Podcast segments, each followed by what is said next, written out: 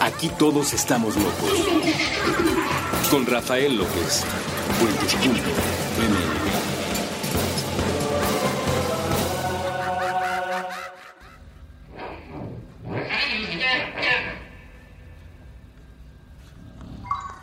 Bienvenidos a Supracortical, yo soy el doctor Rafa López, estoy muy contento de poder saludarlos, antes que nada me presento, soy médico cirujano por la Universidad La Salle, soy psiquiatra por la UNAM y consultor y comunicador en semiología de la vida cotidiana. El día de hoy vamos a hablar de un tema que para mí es muy curioso, el alcoholismo. Es un tema del cual si tú buscas en, en el archivo que puedes encontrar en puentes.me de Supracortical y sus episodios, te vas a dar cuenta de que propiamente no hay un así un, un episodio dirigido al tema del alcoholismo. ¿Y esto por qué? Pues para, porque para mí es un tema muy distante. Yo soy una persona que no consume alcohol, soy una persona que no fuma y esto no tiene nada que ver con una perspectiva moral, no tiene nada que ver ni siquiera con una perspectiva propiamente de salud, porque en alguna época, cuando llevé cardiología en la Universidad La Salle, me enteré que hay muchísimos estudios científicos que recomiendan una copa de vino todos los días para disminuir el riesgo de padecer un infarto, por ejemplo, ¿no? Y bueno, muchísimos eventos religiosos, filosóficos, se han relacionado con el alcohol. ¿Qué sería de los filósofos si no fuera del vino? Me pregunto yo no tiene nada que ver. Ah, no hay una relación directa, por ejemplo, entre el consumo de alcohol y el nivel de conciencia. No podrías decir ni a favor ni en contra que a mayor nivel de conciencia, que a mayor madurez, por ejemplo, hay un menor consumo de alcohol. Esto no es cierto. Hay gente con un alto nivel de conciencia que disfruta muchísimo el alcohol. Hay gente con bajo nivel de conciencia, con bajo nivel de madurez que no consume alcohol, que de hecho eh, el fanatismo religioso o el fanatismo incluso laboral puede hacer que las personas no puedan disfrutar del consumo del alcohol. Entonces, ¿por qué yo no consumo alcohol? Lo he dicho en otros programas, en otros episodios, en otros medios incluso. Simple y sencillamente porque no me gusta.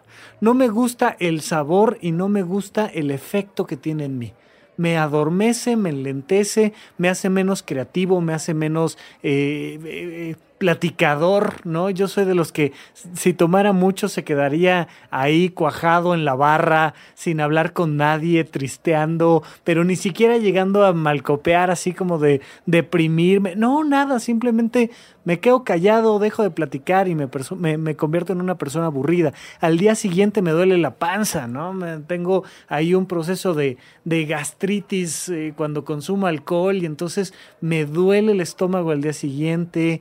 Eh, me siento mal, etcétera, etcétera, etcétera. Total que no me gusta y porque no me gusta, pues estoy muy lejos del consumo. Y como estoy muy lejos del consumo, estoy muy lejos del problema.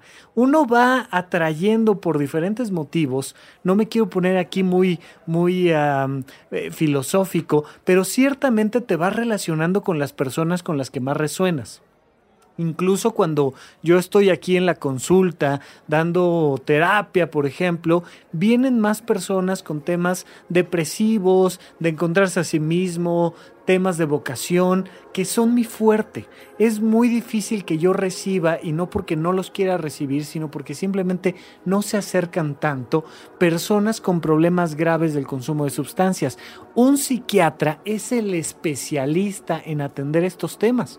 Y hay gente que, bueno, pues tan así que a eso se dedica y que ha hecho su especialidad en la atención a personas con problemas de consumo de sustancias. No es mi caso, no es un tema que conozca tan a profundidad, no más allá de lo que la psiquiatría me ha enseñado, que no es poco, y, no, es, no es algo que yo conozca de viva voz, no, no tengo un padre alcohólico, no tengo un hermano con problemas de alcoholismo, no consumo yo alcohol, no, no, no, no es, no es un tema al que le sepa yo mucho y por tanto no lo he abordado, pero ustedes amablemente me han estado diciendo, Rafa, necesitamos que platiques de este tema, necesitamos saber dónde estamos parados y platicar sobre el tema del alcohol, porque además me parece muy viable, es algo con lo que es, es, de las drogas de las más letales que existen en el planeta Tierra y al mismo tiempo de las más celebradas, las más aceptadas y es una droga legal.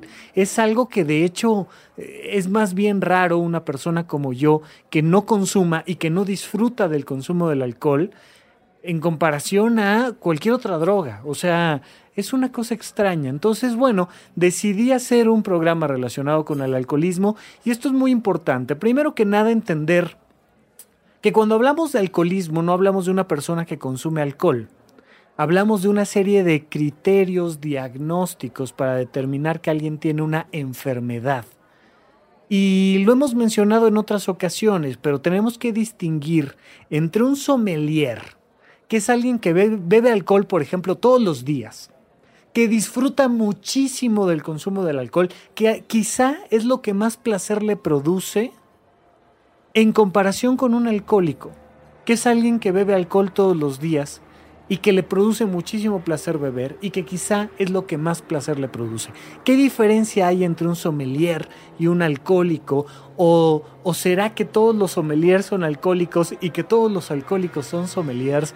Cosa que, que, que dudo muchísimo, pero que ya platicaremos a lo largo de estos minutos. Para empezar tenemos que entender que no toda persona que consume alcohol es alcohólico. Y esto es algo que le va a dar mucho gusto a muchísimas personas y en especial a aquellas que andan buscando buenos pretextos para la legalización de otras sustancias, como cierto amigo mío de Puentes que tiene cierto programa llamado Cortina de Humo, porque es algo muy interesante. Una persona que consume cocaína, una persona que consume marihuana, una persona que consume algún opiáceo, eh, heroína, yo qué sé, no necesariamente tiene un problema. Me toca atender muchísimo a papás y mamás que llegan aquí asustadísimos porque sus bebés de 26 años están consumiendo drogas. Y entonces, pues si están consumiendo drogas, significa que tienen una enfermedad y que están perdiendo el rumbo de su vida y que, bueno, están a dos de, de, no, de no servir para nada y de prácticamente o suicidarse o entrar a alguna escuela a asesinar a todos sus compañeritos porque encontraron un paquetito de marihuana en su habitación. Ni el alcohol ni ninguna droga por su consumo representa un problema.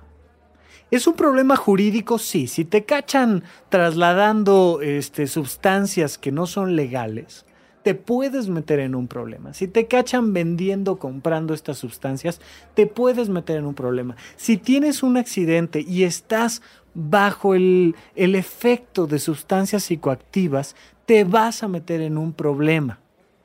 Pero que quede muy claro, el consumo de una sustancia no es un problema y esto se lo digo especialmente a los padres de familia. De hecho, habrá muchísimo más personas que consuman la sustancia y no tengan problemas que aquellas personas que consumen la sustancia tienen problemas. Esto depende de la sustancia. Y en el alcohol específicamente, pues vamos a encontrar muchísimo más personas que consumen la sustancia y no tienen problemas que las que sí. No sería lo mismo, por ejemplo, el consumo de heroína, que es una droga altamente adictiva y que rápidamente te puede meter en un proceso de, dependencia y de adicción que te afecte de muchas maneras. Son drogas mucho más duras. No obstante, por la viabilidad del consumo del alcohol, por lo socialmente aceptable, el alcohol tranquilamente es de las drogas que más mata alrededor del mundo aún así va a haber muchas más personas que hayan consumido alcohol que no hayan puesto su vida en riesgo, va a haber muchas más personas que hayan consumido alcohol que no hayan generado una dependencia, va a haber muchas más personas que no van a tener un problema con la sustancia. Entonces, uno, el consumo de la sustancia no es el problema. El problema es cuántos criterios de los que encuentras en el DSM5 puedes palomear y entonces vas a tener problemas. Son varios criterios y, la clasificación de la enfermedad del alcoholismo depende de la cantidad de criterios que tú puedes ir palomeando. No los voy a leer todos, para eso está el internet, te pondré ahí alguna imagen muy rápida en la bitácora, pero es muy obvio. O sea, no, no necesitas ser un psiquiatra especialista cuatro años después de haber terminado medicina, estar estudiando psiquiatría, para determinar si una persona tiene un problema con el alcohol o no. Tú mismo piénsalo, nada más ayúdame a pensarlo de una manera estructurada. Punto número uno, el fundamental. Y este punto aplica para todo lo demás en nuestra vida, ahorita lo explico, pero particularmente aquí para el consumo del alcohol. ¿El alcohol te está causando problemas? ¿Sí o no? Si la respuesta es no, no importa nada más. Oye, no está afectando mi salud no está afectando mi trabajo, no está afectando mi relación familiar, no está afectando mi vida social. ¿Qué problema tienes con el alcohol? Ninguno. Y puede ser una de esas personas que tienen una dieta muy europea, la dieta del Mediterráneo de hecho, que incluye alcohol todos los días de su vida. E incluso puede, te decía al principio, disminuir el riesgo de infartos, por ejemplo. El consumo de alcohol de manera moderada, una copa diaria de vino, con la comida una, no 26, una copa de vino que, que consumas todos los días en la comida, disminuye, especialmente para los hombres, pero en general, el riesgo de padecer un infarto por ahí de los 50, 60 años. De hecho, cuando yo llevé cardiología en la Universidad La Salle, pues al ver esto dije, pues yo a mí me gusta cuidar mi salud, entonces voy a tratar de consumir todos los días una copa de vino, no puedo, no me gusta, no es lo mío. Aunque sea muy bueno para la salud, no me va. Pero bueno, hay personas que consumen alcohol todos los días y que de repente es su cumpleaños, una fiestecita, se echan una botellita completa ellos solos, con sus amigos comparten otra, terminan, bueno, ahogados de borrachos, están ahí en, en la cama, en su cama, no, no manejaron este, borrachos, no se pusieron en riesgo, no le pusieron el cuerno a nadie, no pasó nada y al día siguiente, cuando mucho les dolerá un poco la cabeza y estarán muy contentos de haber disfrutado su cumpleaños y no pasó a más. Bien, eso no es un problema. Pero hay personas que aún con consumos bajos de alcohol o a lo mejor no tan frecuentes, se meten en broncas, en problemas legales en problemas jurídicos importantes porque iban manejando borrachos, se meten en problemas familiares y entonces ya le pusieron el cuerno a no sé quién y ya otra vez se pelearon con su hijo y ya otra vez este a lo mejor se metieron en un problema laboral, le hablaron al jefe, le dijeron o no llegaron al día siguiente a trabajar y esto va siendo un patrón repetitivo de conflictos que la persona va teniendo. Cuando tú identificas que algo te está causando una disfunción, la que sea. Puede ser el trabajo, puede ser el ejercicio, por ejemplo. De tanto ejercicio que haces, empiezas a tener problemas de salud. De, tanto ejercicio que haces, empiezas a tener problemas en tu trabajo. De tanto ejercicio que haces, tienes problemas con tu familia, con tu pareja, con tus amigos. Y el, el ejercicio te puede generar un problema. Bueno, el primer criterio siempre va a ser la disfunción. Si tú identificas que el consumo del alcohol te está causando problemas de salud, laborales, familiares, sociales, dentro de los sociales los jurídicos, por supuesto, entonces estás con uno de los principales criterios para tener una enfermedad que se llama alcoholismo. Con un segundo criterio, ya estás dentro del diagnóstico. Basta que tengas el primero para que de ahí cualquier otra cosa, por ejemplo, la pérdida del control de la ingesta, que tú dices, no hombre, nada más me voy a echar una copita y terminas echándote 20, ya tienes un problema, una enfermedad que hay que atender con un profesional que se llama alcoholismo. Vamos a presentar el resto de los criterios ahora que regresemos de un pequeño corte aquí en supracortical. Aquí en supracortical.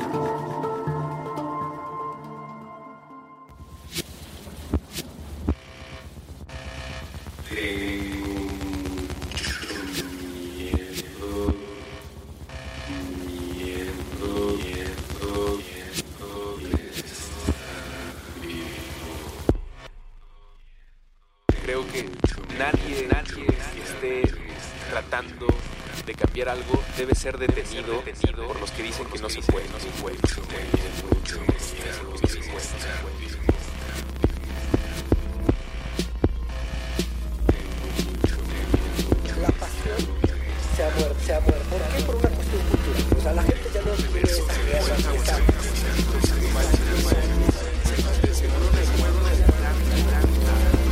Tengo mucho miedo de estar vivo.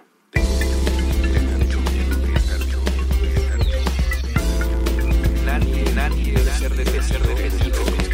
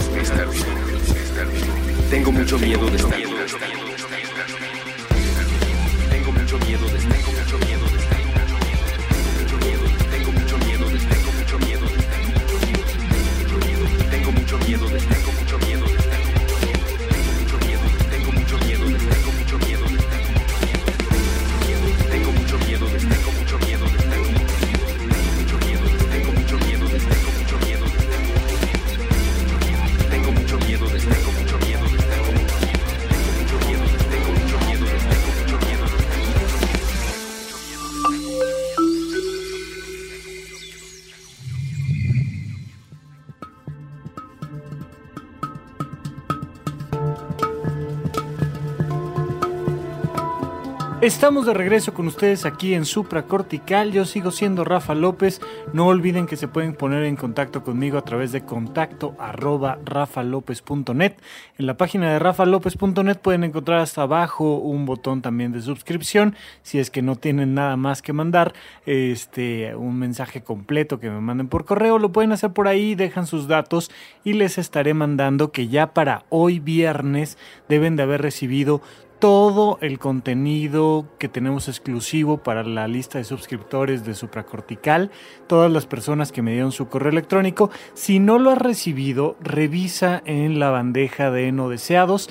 Eh, los correos se mandan a través de un software que automatiza este proceso y entonces a veces tu correo identifica y manda directamente a no deseado cuando es algo así como una cadena o una cosa por el estilo. Entonces revísalo, acéptalo y vas a estar recibiendo varias cosas. Entre otras, el nuevo contenido es la conferencia que dimos en Guadalajara sobre la paz interna desde una perspectiva científica, la meditación y los efectos que tiene en el cuerpo a nivel médico.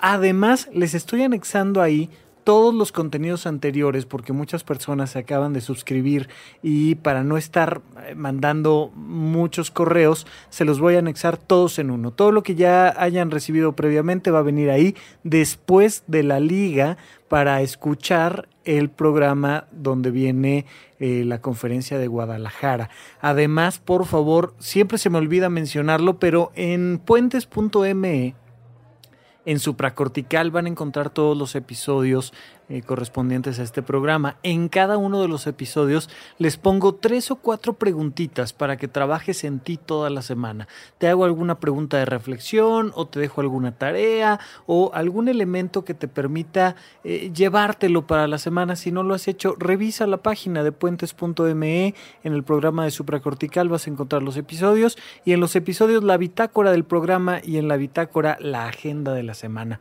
Vamos a ver cómo va funcionando eso. Ya ustedes me dirán si les gusta o no les gusta. Y por supuesto, finalmente en el blog de rafalopez.net van a encontrar los textos de Amelia, una querida colaboradora que ha estado haciendo un análisis de textos, libros, pero sobre todo de autores. Entrar a la literatura desde la perspectiva de la persona y no tanto de la obra en sí, que por supuesto que la obra respalda a la persona y la, la persona respalda a la obra, pero no dejen de revisar el contenido que Amelia ha escrito ahí para nosotros. Bien, por lo pronto seguimos aquí con nuestro programa relacionado con el alcoholismo.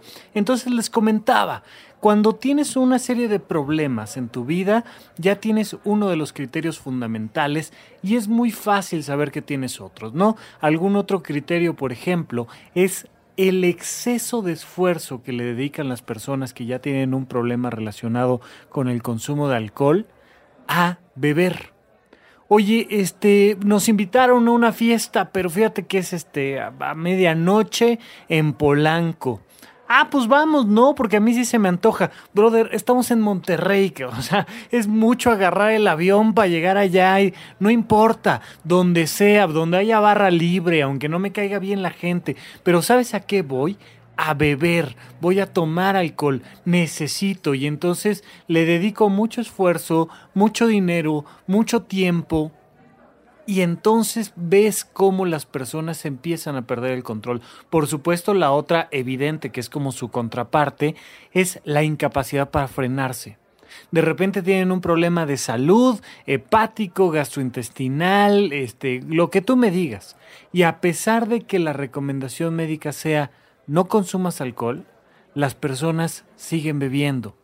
Y entonces tienes una serie de criterios que te hacen muy claro, oye, una persona que ya está teniendo problemas con su familia, una persona que ya lleva varios intentos para dejar de beber y no puede hacerlo, una persona que hace muchísimo esfuerzo o gasta muchísimo dinero, dinero que no tiene a la mejor para seguir tomando alcohol. Este clásico, ¿no? De, de lo que llaman los teporochos, que es un término curioso que viene por ahí de los setentas.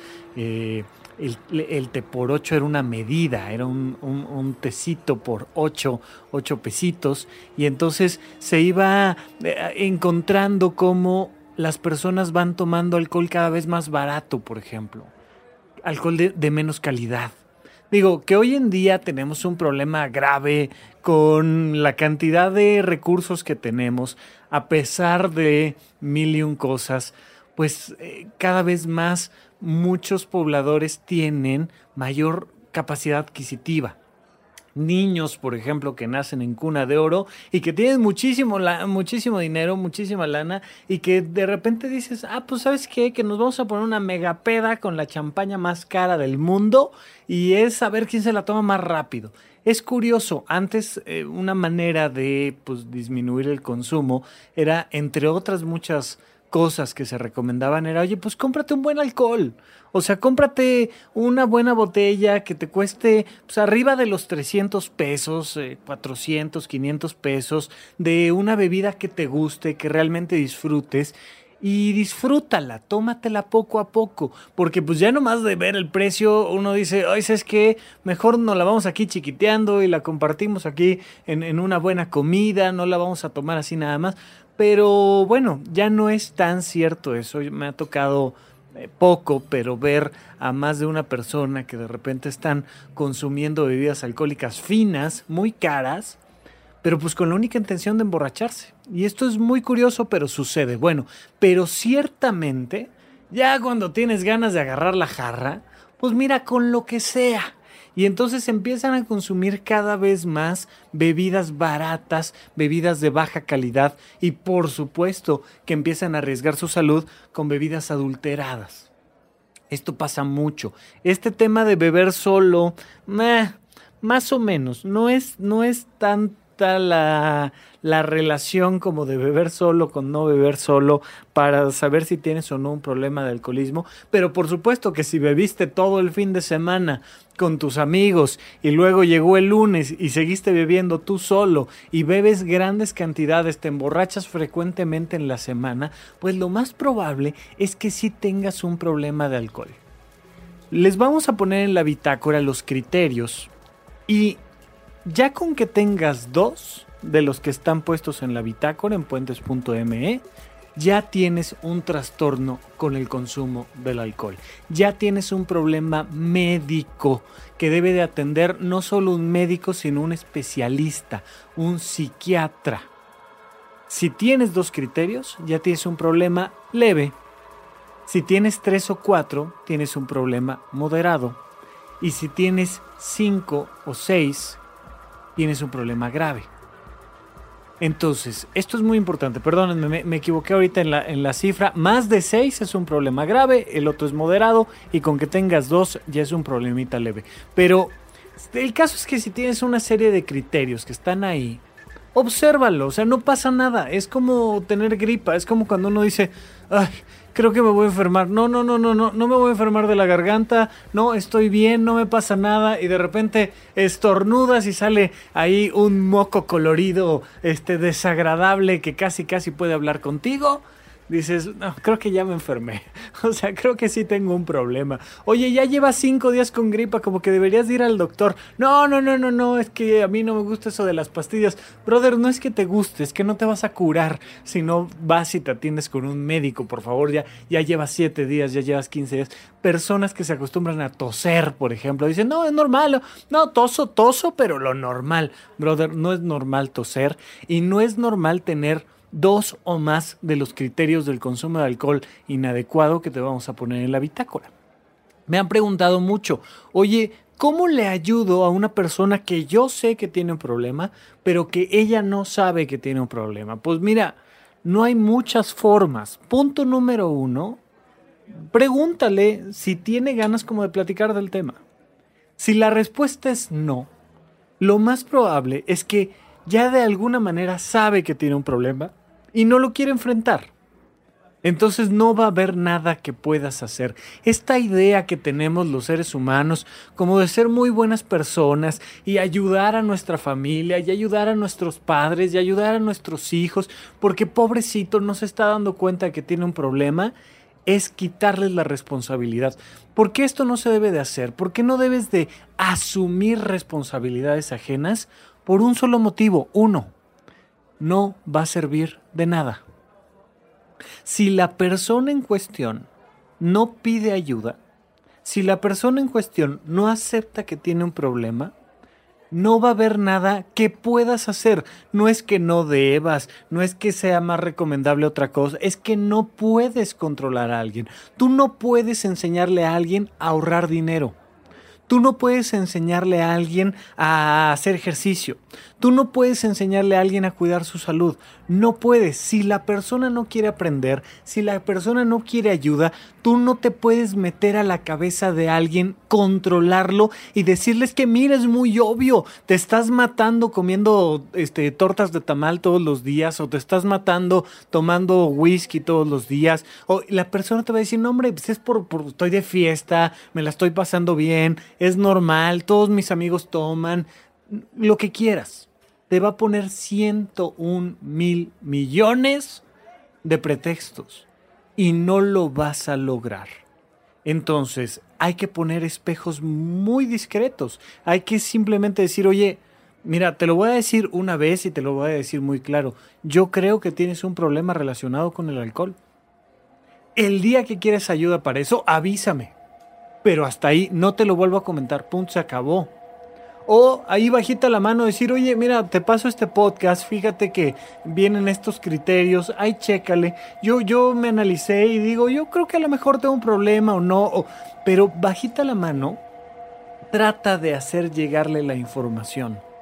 Pero tú tienes que desapegarte de la idea de que la persona se va a dar cuenta, va a pedir ayuda y va a resolver su vida y no se va a meter en problemas. No se puede. Las personas te dirán qué tanto sí y qué tanto no. Aplica para temas de peso, a ti aplica para temas de ejercicio, aplica para el cuidado de tu salud en mil y maneras, este, para la prevención de cáncer, para el tabaquismo, para el alcohol, pero aquí especialmente en el consumo del alcohol suele haber muchísimos pretextos de por qué yo no necesito ayuda, por qué sí lo puedo controlar. Entonces, si tú eres un familiar de alguien, siempre mantén las mejores posibilidades para que esa persona se dé cuenta y pida ayuda cuando así lo quiera. Pero al mismo tiempo tienes que desapegarte del resultado.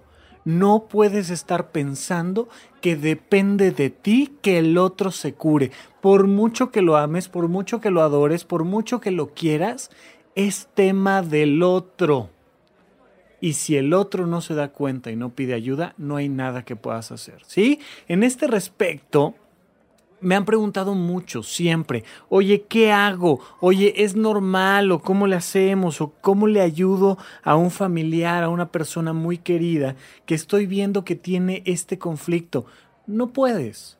Si la otra persona no quiere, no vas a poder resolverlo. Punto número uno. Punto número dos. Si la otra persona quiere, pero ya tiene un problema moderado, grave con el consumo del alcohol, lo más probable es que a lo largo de su vida recaiga varias veces. El tratamiento para el consumo de alcohol inadecuado, que lo vamos a, trabajar un poquito más a fondo en el próximo bloque, depende de la, del apoyo de todos los implicados. Mira, requiere que la persona en sí misma se dé cuenta y quiera recibir ayuda. Uno. Dos, requiere que su familia lo apoye, le ponga límites, y vamos a hablar claramente del tema de los límites, y le brinde las condiciones necesarias para que pueda salir adelante. Requiere de la atención profesional de un psiquiatra. Necesita atenderse con un psiquiatra. Pero también requiere del apoyo de una terapia grupal. No por nada AA ha sobrevivido durante muchos años y muchos otros grupos de apoyo relacionados con eh, este, esta terapia grupal. Las personas que consumen alcohol requieren, no es de que si, si les gusta o si será bueno, requieren terapia grupal y por supuesto requieren modificaciones en su estructura social. Si se siguen juntando con los mismos amigos, si siguen yendo a las mismas fiestas, si tienen los mismos compromisos sociales, personas que por su actividad laboral, por ejemplo, tienen que estar tomando porque la manera tradicional en su trabajo de hacer negocios es bebiendo alcohol. Bueno, pues si no modificas esa estructura laboral, si no modificas tus vínculos sociales, si no tienes terapia de grupo, si no tienes una atención psiquiátrica particular, si no tienes el apoyo de tu familia y si tú no quieres modificarlo, la probabilidad es que nunca salgas del problema del consumo inadecuado de alcohol. Es lo más probable. Y aún si lo haces, aún si recibes todos estos apoyos, hay una gran probabilidad, una gran probabilidad de que la persona recaiga.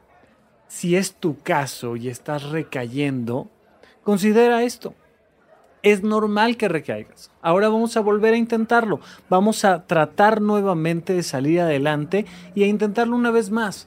Esta idea que tenemos mucho los seres humanos de, de encontrar la píldora mágica para que jamás volvamos a tener el problema que tuvimos antes. No se puede. Es como eh, tu, tu auto trae cuatro llantas, lo más probable es que en alguna ocasión se te ponche alguna.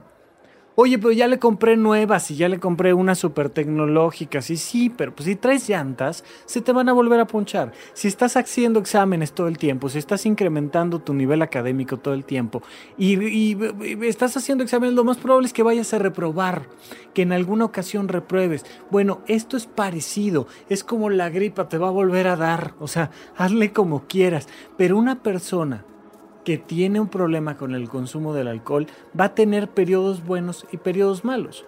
¿Cómo hacemos para incrementar los periodos buenos y disminuir los periodos malos recibiendo todo este apoyo? Pero parte, punto número uno, de que la persona en sí lo desee.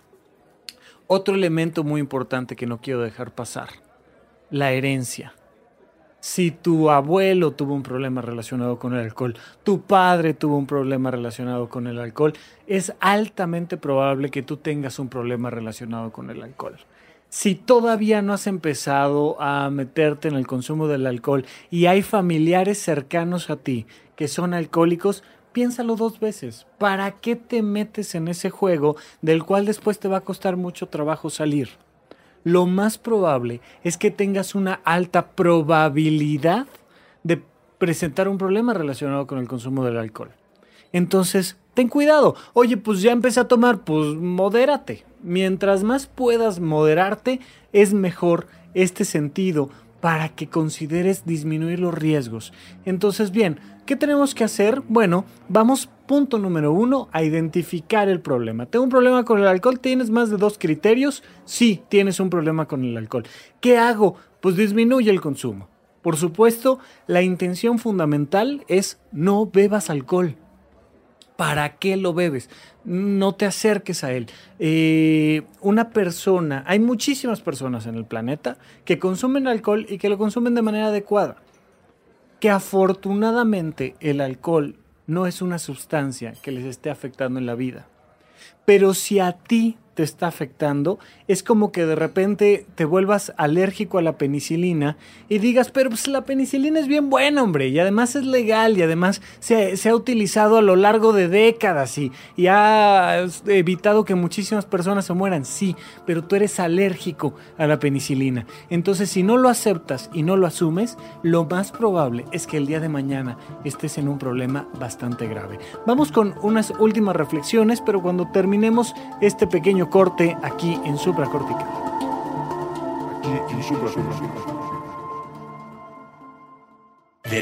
Derecho Remix. Divulgación jurídica para quienes saben reír. Con Gonzalo Sánchez de Tagle, Ixchel Cisneros y Miguel Pulido. Todos los lunes a las 9 pm a través de Puentes.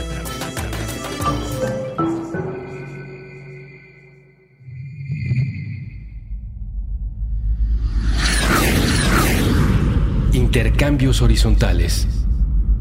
Puentes.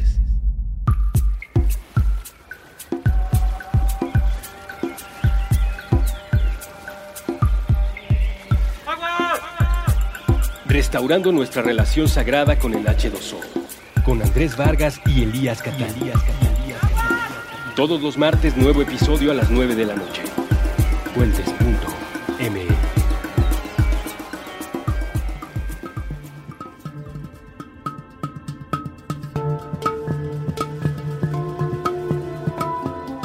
Estamos de regreso con ustedes aquí en Supracortical. Yo sigo siendo Rafa López. Entonces, bien, punto número uno, los criterios. Dos, considera mucho el factor de la herencia. Punto número tres, ¿qué hacer para evitar llegar a los problemas eh, del alcoholismo? Fíjate en esto. La prevención radica en el placer. A mayor cantidad de placer, menor riesgo de adicción. A mayor cantidad de placer, menor riesgo de adicción. Esto es algo súper importante. ¿Qué diferencia hay entre un sommelier y un alcohólico? Que el sommelier disfruta muchísimo del alcohol, igual que el alcohólico.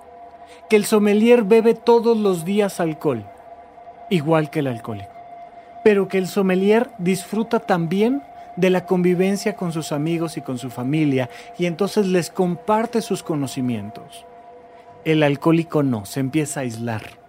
El sommelier además sabe que necesita mantenerse en un peso adecuado para que el alcohol no le produzca problemas y disfruta del ejercicio. El alcohólico ya no hace ejercicio. El sommelier trabaja y gana dinero bebiendo alcohol. El alcohólico pierde dinero bebiendo alcohol.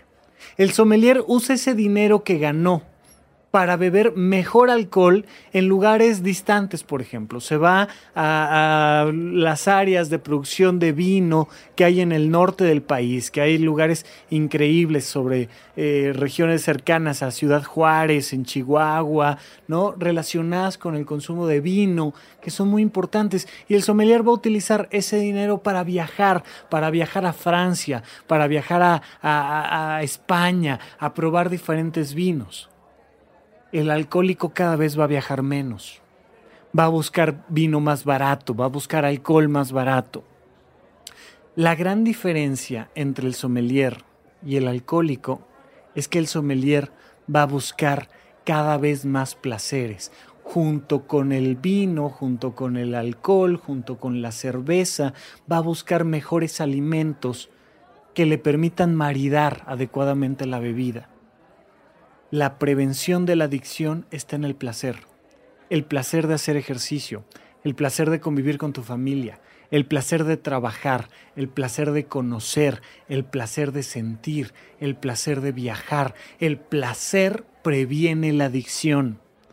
Mientras más adicto eres, menos placeres tienes, vas quedándote con un solo placer, el placer de beber y entonces mientras menos placeres tienes, menos viajas, menos trabajas, menos haces y más dependiente te vuelves del alcohol.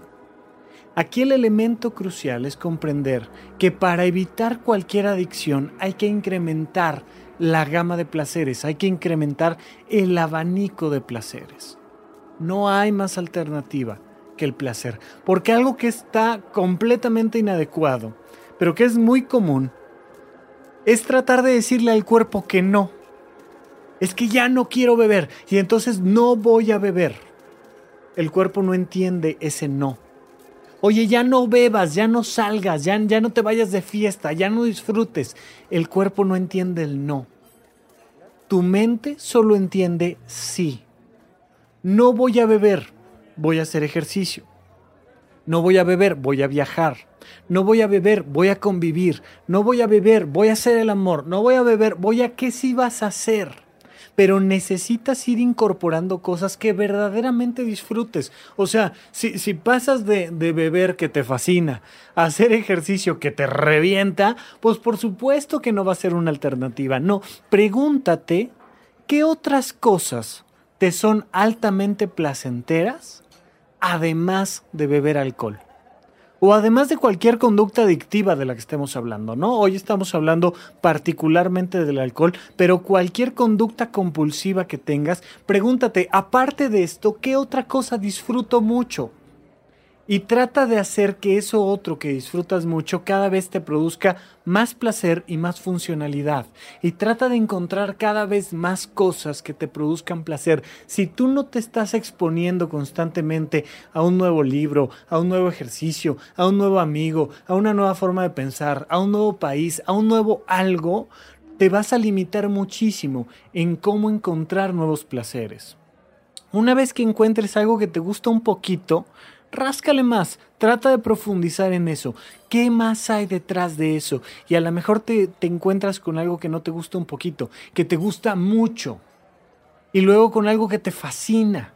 Y luego con algo que complementa tu vida. Y probablemente, fíjense, recuerden esto, la vocación proviene del placer. Probablemente de algo que te gusta un poco, encuentres cómo ganarte la vida haciéndolo. Aquello que te gusta lo más probable es que seas bueno ganando dinero con eso. Pero reclama la búsqueda del placer. Del placer viene la productividad, del placer proviene la prevención de la adicción y de la codependencia. Me han preguntado también, ¿cómo le hago para superar una pareja? A través del placer.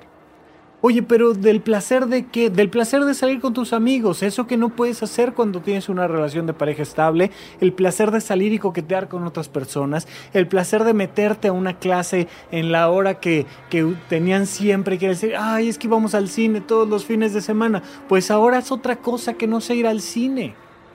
Ay, es que voy al cine y no se siente igual porque no estoy con él. Y pues por supuesto que no. Pero vete a leer un libro, métete a una clase de pintura y se te va a quitar la codependencia por otra persona en el momento en el que tú encuentres nuevos placeres. Aplica exactamente igual para el consumo del alcohol. Pero, ojo acá, esto para disminuir el riesgo de llegar a tener un problema y si tienes un problema necesitas de la atención de un profesional Particularmente les recomiendo eh, acercarse al Instituto Nacional de Psiquiatría. Ellos te pueden dar información sobre cómo y dónde recibir una atención especializada. El problema de eh, los grupos de AA es que no están muy bien regulados y te puedes encontrar desde grupos excelentes hasta grupos verdaderamente terribles, verdaderamente terribles. Cuarto y quinto paso son muy peligrosos, especialmente si no estás previamente valorado por un psiquiatra y le preguntas directamente a tu psiquiatra si es buena idea para ti eh, vivir la experiencia de cuarto y quinto paso. Pero por supuesto, acércate al, doble A, al grupo del doble A, que, que, mejor cara le veas y, pregunta qué opciones hay para tu atención. Pero si no, el Instituto Nacional de Psiquiatría te puede dar información muy interesante. El Hospital de, de Psiquiatría está en el sur de la ciudad, entre, entre Viaducto Tlalpan y Calzada de Tlalpan sobre Periférico, pero en realidad ahí te van a referir a un lugar que está en el centro que está diseñado específicamente para dar atención médica de alto nivel a personas que tienen problemas de consumo de alcohol. No es peligroso, no vas a salir peor de como entraste, no va a pasar nada más que te vas a encontrar con una persona que es un especialista, que te entiende, que disfruta de platicar del tema y que te va a dar muy buenas recomendaciones sobre ello. Por supuesto que también suele, pues si no, no tendrías por qué ir al médico, recibir un tratamiento farmacológico. Hay diferentes tipos de, de medicamentos, como por ejemplo los carbazepina, no daré aquí ni, ni ni la manera ni las dosis en las cuales se debe consumir, porque sería un poco irresponsable que te brincaras la, asesoría médica, pero hay ciertos medicamentos como los antidepresivos, la fluoxetina, como los anticonvulsivos, los carbazepina, que pueden disminuir mucho la apetencia por el consumo. Y entonces te hacen la vida más fácil, o sea, es simplemente algo que te va a disminuir el riesgo de que termines consumiendo en exceso alcohol porque no pudiste controlar la parte biológica de tu cuerpo. Es muy importante que recibas una atención especializada. Y punto número dos. Si tienes un familiar con un problema del consumo de alcohol, si tienes un familiar alcohólico, es importantísimo que le pongas límites funcionales. Los límites son cruciales en este aspecto. Mientras más dejes que una persona se brinque los límites, más va a terminar esa persona dañándose a sí misma y dañando a los demás. Entonces, si tú y yo quedamos en algún acuerdo, por ejemplo, que no te iba a abrir la puerta de la casa mientras llegaras alcohólico, pues no te voy a abrir la puerta de la casa mientras llegues alcohólico y ya. No me voy a enojar, solo no te voy a abrir. En México confundimos mucho los límites con el coraje. O sea, como que si no me enojo, no tengo por qué ponerte límites. Y si no te pongo límites, pues significa que que puedes hacer lo que quieras. O sea, a ver, no, no, no, no, no, no. Esto es muy importante. Te pongo el límite independientemente de que me enoje o no me enoje. De preferencia, no te enojes.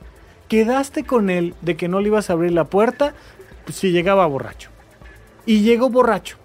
Te enojas, le gritas, le haces un drama y le abres la puerta. O sea, por favor, terrible. Ciérrale la puerta y no te enojes y no hagas dramas si llegaste a acuerdos económicos, si llegaste a acuerdos familiares, si llegaste a cierto tipo de acuerdos, simplemente pon los límites y ya. Por ahí me han estado preguntando en Twitter sobre los celos y los celos, al igual que el alcoholismo, son una enfermedad y hay que poner los límites.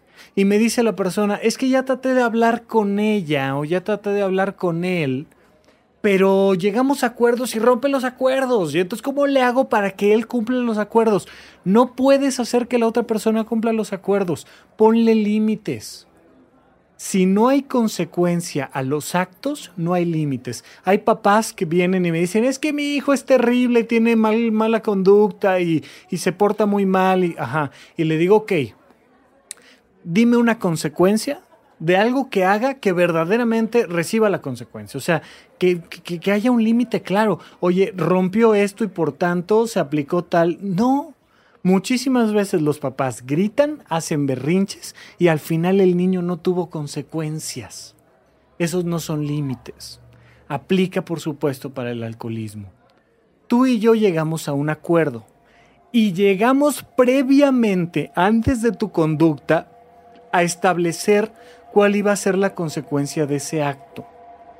Ya dijimos que si llegabas en tales circunstancias, por ejemplo, una familia que me decía, eh, ah, mis papás están separados, mi papá está alcohólico y a mi papá le fascina vernos. Somos tres hijos que tiene y somos su adoración y le fascina vernos.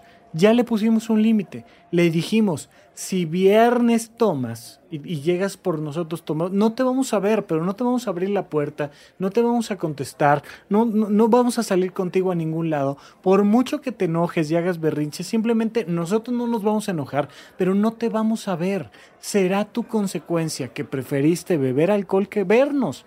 Punto, no pasa nada. Simplemente la consecuencia se aplica las consecuencias, los límites se ponen en perfecta paz, pero con firmeza. No se trata de hacer berrinches. Pero para que no hagas berrinche tú que estás poniendo el límite, tienes que desapegarte del resultado. Es bien difícil ver a un familiar, a una persona querida, estar metido en un problema. Bien difícil. No obstante, no hay nada que puedas hacer. Entonces tienes dos opciones. No poder hacer nada y sufrir o no poder hacer nada y ser feliz. Es una decisión personal, porque al final de cuentas no puedes hacer nada. La persona va a tomar sus decisiones. Tú tienes que aplicar los límites. Oye, llegaste sobrio, salimos todos en familia. Llegaste alcoholizado, no nos vemos. Nada más. Nada más y nada menos. Oye, pero es que es una persona que amo y adoro yo quiero que salga adelante quiero hacer todo lo necesario. ¿A qué centro lo llevo donde lo curen? No puedes, no puedes. La persona tiene que darse cuenta de que tiene un problema, tiene que pedir ayuda y entonces sí, todo el apoyo familiar. ¿Qué es todo el apoyo familiar? Límites, por supuesto, y de ahí darle lo que necesita. ¿Qué necesitas? ¿Que te llevemos a consulta? Te llevamos a consulta. Pero la consulta la pagas tú. Para pagarla tú tienes que trabajar. Si no trabajas, pues no hay consulta. ¿Por qué? Porque yo no voy a estar perdiendo todo mi dinero solapando que tú no trabajes.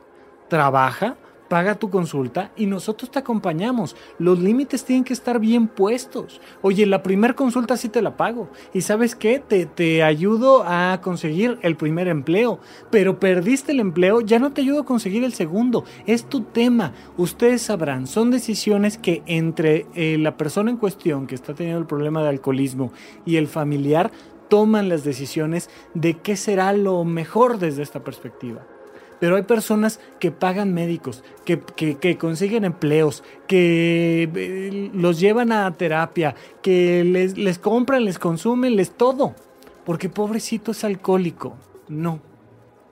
Cada vez más hay que poner límites más rígidos. Te apoyo la primera vez, pero la segunda gánatelo tú. Para eso necesitas desapegarte del resultado. Necesitas comprender que si va a pasar por una experiencia difícil, será su decisión, es su vida y no hay nada, nada que puedas hacer para evitarlo. Nada. Pero si la persona se da cuenta de que tiene un problema y pone manos a la obra y tiene el apoyo familiar, médico, de terapia de grupo, laboral, social, por supuesto, por supuesto que hay que apoyarlo con todo y por supuesto que hay que hacer todo lo posible para que esa persona esté bien. Aún en esas circunstancias es altamente probable que la persona recaiga. Y entonces, bueno, pues hay que volver a empezar con el proceso y ni hablar. Es algo con lo que probablemente vas a cargar toda la vida. Como quien tiene un problema de rodilla o como quien tiene diabetes o como quien tiene lo que me digas. Este, trastorno bipolar, eh, lo que me digas. Hay que volver a empezar hay que desapegarse del resultado. Hay que apoyar y hay que poner límites. Es importantísimo para que las personas puedan estar lo mejor posible a pesar de las diferentes consecuencias que puede traer el alcoholismo. Bien, pues hasta aquí nuestro episodio de hoy. Cualquier duda, por favor, escríbanme a contacto arroba rafalopez.net y con gusto estaremos platicando para ver qué más podemos hacer al respecto. Por lo pronto, muchísimas gracias y hasta la próxima.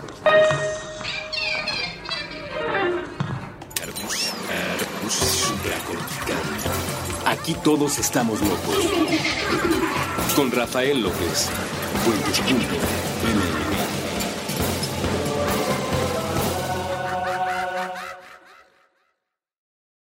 ¿Quieres regalar más que flores este Día de las Madres? The Home Depot te da una idea. Pasa más tiempo con mamá plantando flores coloridas, con macetas y tierra de primera calidad para realzar su jardín. Así sentirá que es su día todos los días. Llévate tierra para macetas Bigoro por solo $8.97 y crece plantas fuertes y saludables dentro y fuera de casa. Recoge en tienda y sigue cultivando más momentos con mamá en The Home Depot. Haces más, logras más. Más detalles en homedepot.com diagonal delivery. Lucky Land Casino asking people what's the weirdest place you've gotten lucky. Lucky? In line at the deli, I guess? Aha, in my dentist's office. More than once, actually. Do I have to say? Yes, you do. In the car before my kids' PTA meeting. Really? Yes. Excuse me, what's the weirdest place you've gotten lucky? I never win and tell. Well, there you have it. You can get lucky anywhere playing at LuckyLandSlots.com. Play for free right now. Are you feeling lucky? No purchase necessary. Void where prohibited by law. 18 plus. Terms and conditions apply. See website for details.